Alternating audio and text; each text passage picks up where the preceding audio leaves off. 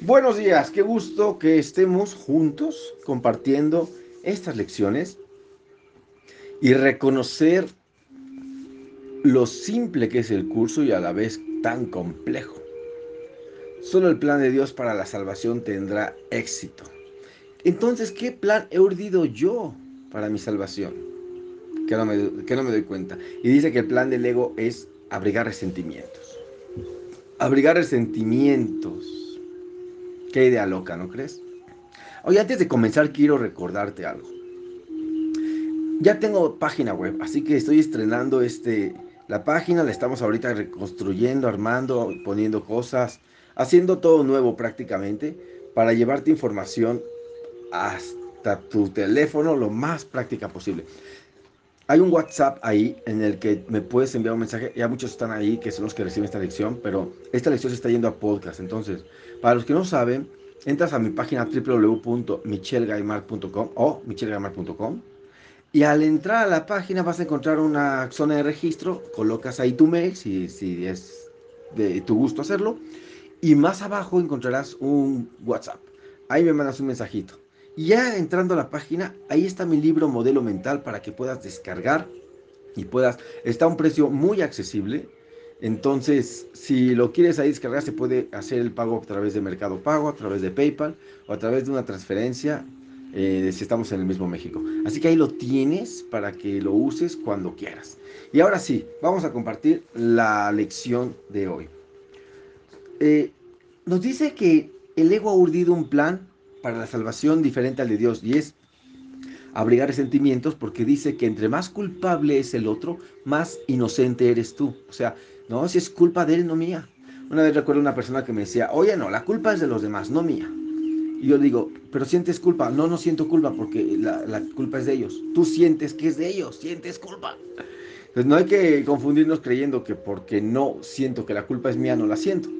Si siento que la culpa es del otro, siento culpa porque siento que es del otro. O sea, hay que ver cómo la, mente quiere siempre eludir un plan distinto y engañarnos. Sin darse cuenta, obviamente que no es que la mente nos odie. Entonces, el papel de la mente en este plan consiste en determinar qué es lo que tiene que cambiar. Entonces pensamos que tiene que cambiar la mentalidad de todos menos la mía.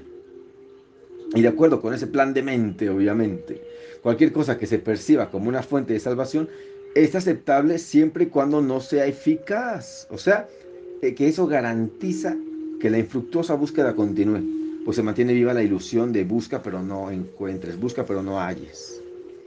Desde el ego del plan para la salvación es muy extraño porque nos dice que la culpa es del otro, que el otro es el que tiene que cambiar, que el mundo es el que tiene que cambiar para que yo esté en paz, me sienta feliz. Entonces, salvación es deshacer un concepto de separación, pérdida, escasez y muerte. Entonces, para que yo no sienta eso, los demás tienen que cambiar y, resulta que aquí la idea es que si quieres que el mundo cambie, tienes que cambiar la manera en que lo ves. Tú quieres que cualquier persona frente a ti cambie, cambia la forma en que lo ves, cambia la forma en que le interpretas. Ese es el plan de Dios para la salvación. Si tú esperas que sea el otro el que cambie, te puedes quedar toda la vida esperando. Y ese es el plan del ego. Entonces aquí nos, nos invita a que la práctica de hoy consista en reconocer esta certeza. Solo el plan de Dios para la salvación tendrá éxito. Entonces, hay una manera muy sencilla de librarnos de toda esta tontería del ego, de que eh, el otro es el que tiene que cambiar y que, que cambie el mundo y luchar para que cambie el mundo, pero no cambiamos nada en nuestra mente. Ese plan absurdo, se puede librar uno de ese plan. Y es muy fácil. Y la idea de hoy es la respuesta, chicos. La idea de hoy es la respuesta, compañeros. Solo el plan de Dios para la salvación tendrá éxito y en esto no puede haber realmente ningún conflicto, porque no existe ninguna alternativa al plan de Dios. El suyo es el único plan, con, un desenlace indudable y feliz y tranquilo para uno. Así que hoy, nuestra práctica de hoy que consiste en reconocer esta certeza, ¿ok? Y nos vamos a alegrar de que haya una respuesta para que al parecer era un conflicto sin solución. Pensábamos que la salvación era un conflicto sin solución. Es una locura, es lo que está en nuestra cabeza para nuestro servicio ahora. Pero recuerda que para Dios todo es posible. y vamos a alcanzar la salvación por razón de su plan, el cual no puede fallar. Entonces, recordando que la salvación es el deshacimiento de los conceptos. Entonces le vamos a pedir esa ayuda y esa enseñanza a nuestro maestro. ¿Y cómo le pedimos esa ayuda y esa enseñanza? Preguntándole. Eh, recordar, recordar y reconocer que el plan de Dios para la salvación tendrá éxito. Otros planes no, ¿por qué? Pues la parte que revela totalmente todos los intentos descabellados y todos los planes disparatados para librarnos a nosotros mismos, culpando al otro. Esa es una idea que hay que quitar para podernos librar del plan del ego. Todos esos planes nos han llevado a deprimirnos, a sentirnos enojados, con ira. El plan de Dios va a triunfar y nos conduce a la liberación. Entonces, una vez que tenemos eso presente, recordamos que hay que preguntar concretamente, ¿qué quieres que haga? ¿A dónde quieres que vaya? ¿Qué quieres que diga? ¿Y a quién? Maestro, dime tú el camino. Entonces le, da, le das esto todo el día, todo el día lo practicas. Maestro, ¿qué quieres que haga? ¿Dónde quieres que vaya? ¿Qué quieres que diga y a quién? Se lo pides, se lo repites y recuerdas que lo dejes a él que se haga cargo del resto de la sesión. Él te indicará qué es lo que tienes que hacer en su plan para tu salvación. ¿eh?